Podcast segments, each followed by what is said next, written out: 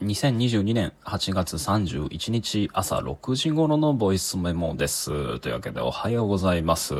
まあ、いつも録音を上げてすぐ聞いてくれる方が、なんか10人前後いらっしゃるので、まあ多分この時間帯に上がるとするならどうだろう、いつぐらいにポッドキャストに反映されるかわかんないけど、まあその10人前後の方々は、あ通学中だったり通勤中だったり、その道すがらで聞いてくれているのでしょうか。まあともかく一日の始まりですね。あれこ、この始まり使い回した気がするな。まあいいや。で、とにかく僕は、あの、僕の生活リズムからすると今ちょうど夜も更けてきたっていう時間帯です。まあ昨日に引き続いて、今日も、あの、3、4時間気づけばあっという間に経ってしまったっていうぐらいのね、あの、過集中かってぐらいの、あの、すごく作業効率のいい、えっ、と、一日を過ごすことができました。なんだろうね。なんで今日、最近こんな調子いいのか。まあ昨日今日と、まあそういういいペースが続いてるので、なんかこの調子でザクザク作業を進めてですね、今手元にある長い文章っていうのも年末までに、あの、一回一度お披露目できるぐらいには、あの、手を早めていきたいもんです。うん、というか、8月もすでに末日ですね。まあ、通りで、なんか涼しくなってきたわけです。なんかね、あの、一週間ぐらい前はまだまだ京都も、まあ、街中脱衣所かよっていうぐらいね、ものすごいむっとむせ返るような湿度だったんですけど、なんかもう最近は夜になると24度、5度ぐらいで、で、しかも湿度も落ち着いてて、風が吹けば、まあ、カラッとしてて涼しい、え涼しく、そしてなんか部屋でクーラーつけずとも、まあ、窓を開けるだけで快適に、なんかこう手元の仕事に集中できるぐらいの、なんかそういった、なんか塩梅になってきましたね。っていうか、そうか。単に涼しくなってきたから集中できるようになったのかな。まあ、いいことです。いや、逆に言うと僕、毎年夏場使い物にならないのは、要はそういうことなのかな。まあまあ、それはさておき。で、えー昨日はですね、あの、録音を撮った後、で、結局あの後も続いて朝10時ぐらいまで頑張ってですね、で、寝て起きて、で、夕方から一件用事があったので、そこに出向いてました。えー用事というのは打ち合わせで、で、これもね、あの、どんどん、えっ、と、企画を進めていって、あの、そのうちこの録音ででもお知らせできるといいなと思うんですけど、ある日表紙をね、刊行する、えー企画を進めてまして、で、その最後の、あプレゼンも終えて、で、基本的な枠組みもこれでいいとのことだったので、えっ、と、目次をさらに詳細に詰めて確定し、で、予算案っていうのもね、詳細に決めて向こうに再提出するという、まあ、だから、基本的な骨組みについて話すのは最終弾となった打ち合わせが、えっ、と、昨日あったんですけど、まあ、その回もね、すごく実りの多い打ち合わせで、まあ、いろんなことも決まったし、あと、まあ、この録音でもね、たびたび名前を出してるんですけど、沢田作さんっていう、あの、南極のイベントだったり、あるいはこの批評紙の企画だったり、で、そもそもそれ以前に、まあ僕が一時こう、展示だとかをね、あの期間限定で、あの、やってみたりっていうことがあったりしたんですけど、その時にもその間に入って企画を手伝ってくれたりとかしてくれた人がいるんですけど、まあその沢田さんと喋るとですね、あの、時間をかければかけるほど、まあすごくいいアイデアがいつも降りてくるし、提供してくださるんで、まあついついね、あの、先方が忙しいと分かりつつも、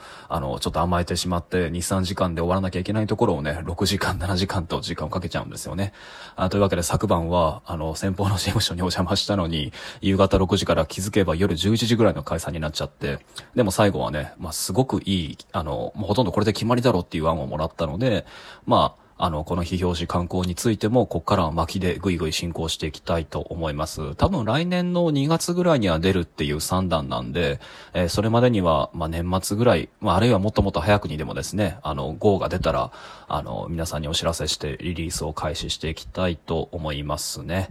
まあ、そんなわけで頑張ってますと。で、えーっと、今日話したかったことはですね、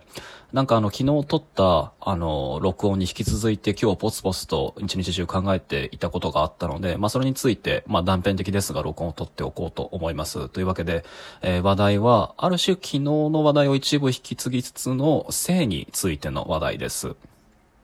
で、昨日の話題とは何かというとですね、僕が20年以上楽しんでる格闘ゲームのギルティギアっていう、まあそういうゲームがあるんですけど、まあそれに新、えープレイヤブルキャラクターとして参戦することになった、まあブリジットっていうキャラクターがいて、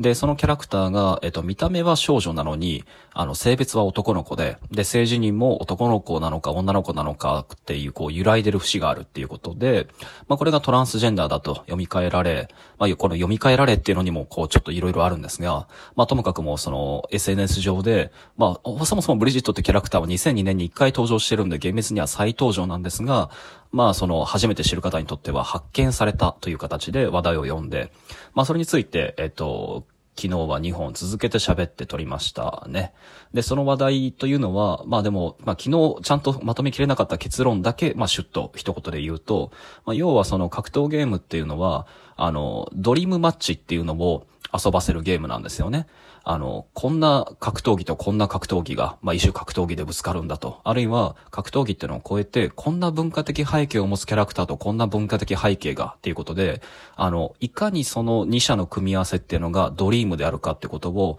あの、なんていうの、なんだろうな、際立たせるために、あの、それぞれのキャラクターの見た目だったり、あるいは文化的背景だったりっていうの、あるいは性別だったりをですね、あの、様々な面で誇張し、ステレオタイプを増幅したある意味こう、偏見を誇張した形を伴って作られるっていうのが格闘ゲームの特徴で、まあ、まあいろんなキャラクターがいるわけですよ。まあ詳細は省きますが。で、その、ある意味、要素の掛け合わせとしての、そで、そのギャップを楽しむものとしての格闘ゲームっていうものが、あの、マッチメイクのレベルではなくて、一体のキャラクターの造形レベルで要素の掛け合わせっていうのを楽しみ始めたのが、まあギルティギアシリーズ以降で、で、その、一つのキャラクターのモーションだったり、技の名前だったり、まあセリフだったりに全てに別々の元ネタがある。まあ一言で言うと、まあ東博樹が言うところのデータベースモデルってものにキャラクターデザインが変わったのがギルティギアシリーズで、で、その、えっと、データベースモデル的に要素の組み合わせとそのパターンってのをひたすら膨らましていく、そのゲームデザインの向こうに、ブリジットっていうキャラクターの登場が出てきたっていうことは、まあ一面では、あの、なんだろうな、サブカルチャーの表現っていうのが、あの、セクシュアルマイノリティの、まあ、シリアスな悩み、あの、まあ、シリアスな表現に近づいたとも言えるんだけれども、そう手放しで、あの、なんだろうな、商用すべきものでもないと思うと。あの、他方では、あの、まあだから一つのキャラクターに潜在的な要素を掛け合わせて、新しい、なんだろうな、シュミラークル、まあつまり組み合わせの新しいパターンとして、まあ、商品的拡充の、あの、過程で出てくる新個体として、あの、オタク的な表現、あの、エンターテイメント表現ってのが、セクシャルマイノリティの、あの、なんだろうな、身体と性自認のズレっていうものにたまたま重なり合ってしまったんで、そのこと自体に結構割と僕はゾッとすべきだと思うと。まあそういうことを言いたかったんですよね。で、これは話題を変えると、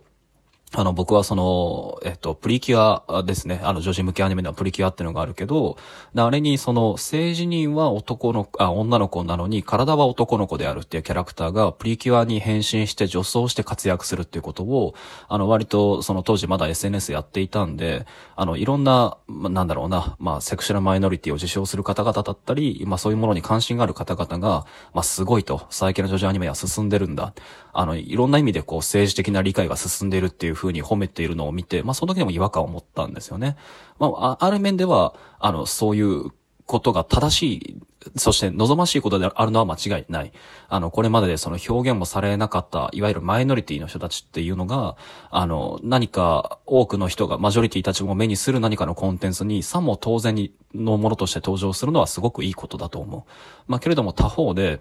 あの、その、その新しいキャラクターメイキングの、ある意味なんだろうな、マーケティング的な方法論っていうのが、合理的な必然としてそういうキャラクターメイクに、あの、放っておいても到達してしまうっていうこと自体は結構薄ら寒いところを覚えるところがあって、あつまりこう、商品の拡充、そのパターンのこう、拡充というものと、あの、そもそも、なんか、政治人あるいはその、性盗作、まあ盗作と言っていいのか、性盗作みたいなもののパターンっていうのが、どこかで想像力が同じとこから来てるのかもしれないとすら思わせるところがあるんですね。で、でも僕はなんか、例えばこういうことを考えるのは、過去にそのバ美肉っていうバーチャル YouTuber、ジュニコおじさんっていうものに対して書いた時に思ったんですけど、まあ、つまり男性がボイスチェンジャーを使って女性を演じるってものですね。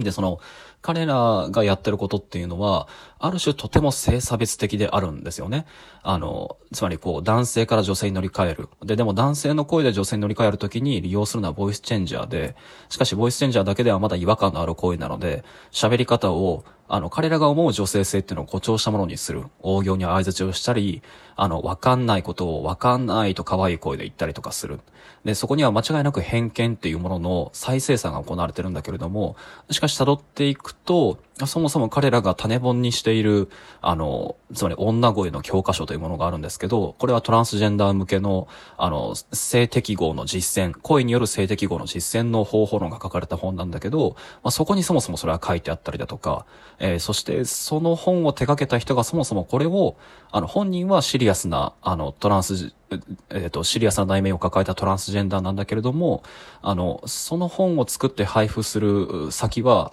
あの、コミケであって、で、彼女、あるいは彼自身が、あの、そもそもはニコニコ動画のユーザーであったっていうことが、あの、この本の中で触れられてるいろんな語彙で見えてくるわけです。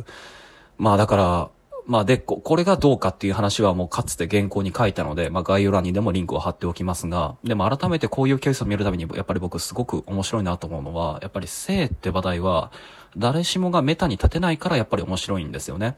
で、その、例えば僕がどんなに普遍的な理論とか構造的で無機質なことを言って、世の中外観して冷淡に言ってみせたとしても、それは男性だからそういうことを言えるんでしょっていうふうに言える。むしろそれを逆もしかりですね。あの、女性がどれだけシリアスな、なんだろうな、その社会構造の歪みだとか、その中で感じる抑圧ってことを吐露したとしても、あの、それは、あの、男女逆だったら同じこと言えないよ俺たちとかって言って、まあ、すぐ反転させて、あの、普遍的でないことを言、言言ってのけることができる。さらにさらに入り組んでいるのは、例えばトランスジェンダーの方、が試みる性適合の実践の一部っていうのは、あの、社会的、そして規範的に押し付けられた男女二元論の中から出てきた悩みっていうのを、あの、まあ、どこかでその二元論を部分的に肯定しつつ、解決するという節すら見られる。つまり男らしさ、女らしさの中で苦しみつつ、しかし性適合の解決っていうのが男らしさ、女らしさに、まあ、増幅して帰っていくっていう側面もある。あ、また次回。